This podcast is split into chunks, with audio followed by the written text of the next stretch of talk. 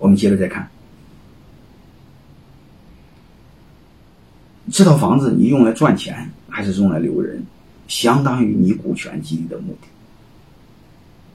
啊。所以你会发现，我们通分房子这个逻辑，我就很清晰的、很浅显的把股权激励的一个架构基本上给你们说明白了。你们首先要考虑第一个，你股权激励的目的是什么？你是留住这帮高管，还是激励这帮潜在的高管，还是留住这帮，还是激励这帮老臣，还是安抚这帮老臣？嗯，还是你激励这些新进来的几个空降兵？啊，你先明确你的目的，还是为了提高你在整个同行的竞争力？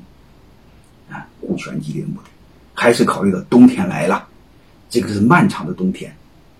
啊，我怎么激活我内部的员工？啊，增加我内部的集体的免疫力和活力，啊，来赢得这个残残忍的，嗯，什么严寒的冬天，这都是我们的目的，对吧？还有一个是我们被迫做股权激励，为什么呢？这行业的老大做了，我不做，他都把我的优秀人都挖走了，那我再做，而且他比他做的幅度大，啊，还能把他的人挖过来，是不是目的？目的一旦定下来，你考虑选择什么样的模式？是给公寓，还是给别墅？是只有使用权，还是还有增值权，还有分红权？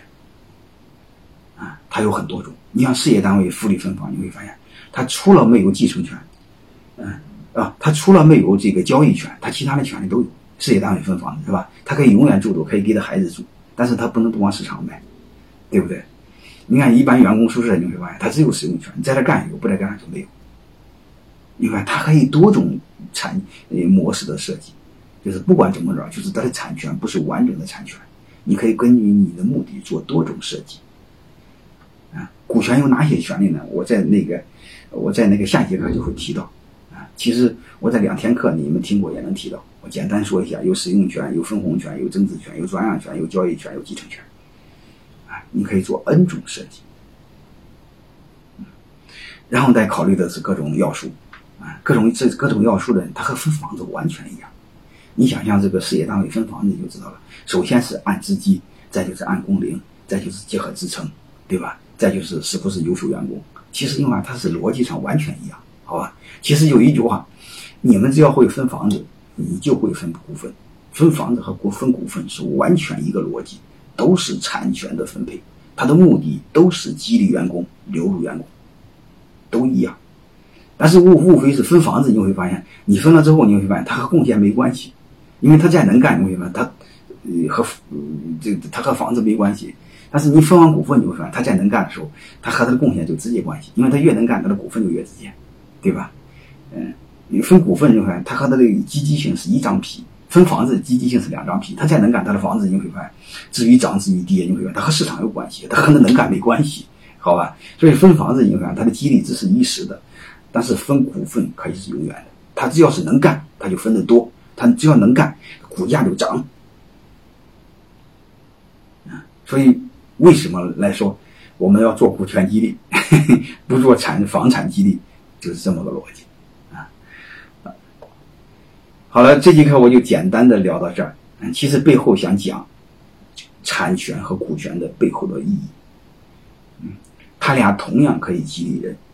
但是产权激励人，他是，他是和，他是一张皮啊，它是两张皮，就是它的贡献和房子的价值没有关系。但是股权激励，你看它的贡献和股权的价值、股权的分配啊、股权的分红啊和股权的增值，它是正相关。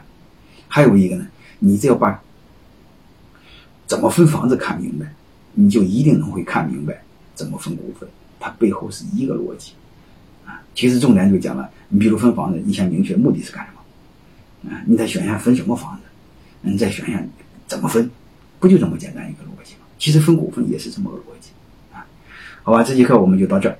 其实重点就讲了三个部分：第一，我们学这个方案班课该注意的一些事项，嗯；第二个呢，我就讲了股权激励的这个模块的基本概念的第一部分，啊，就是雇佣和合伙，啊，讲了又讲了第二个部分。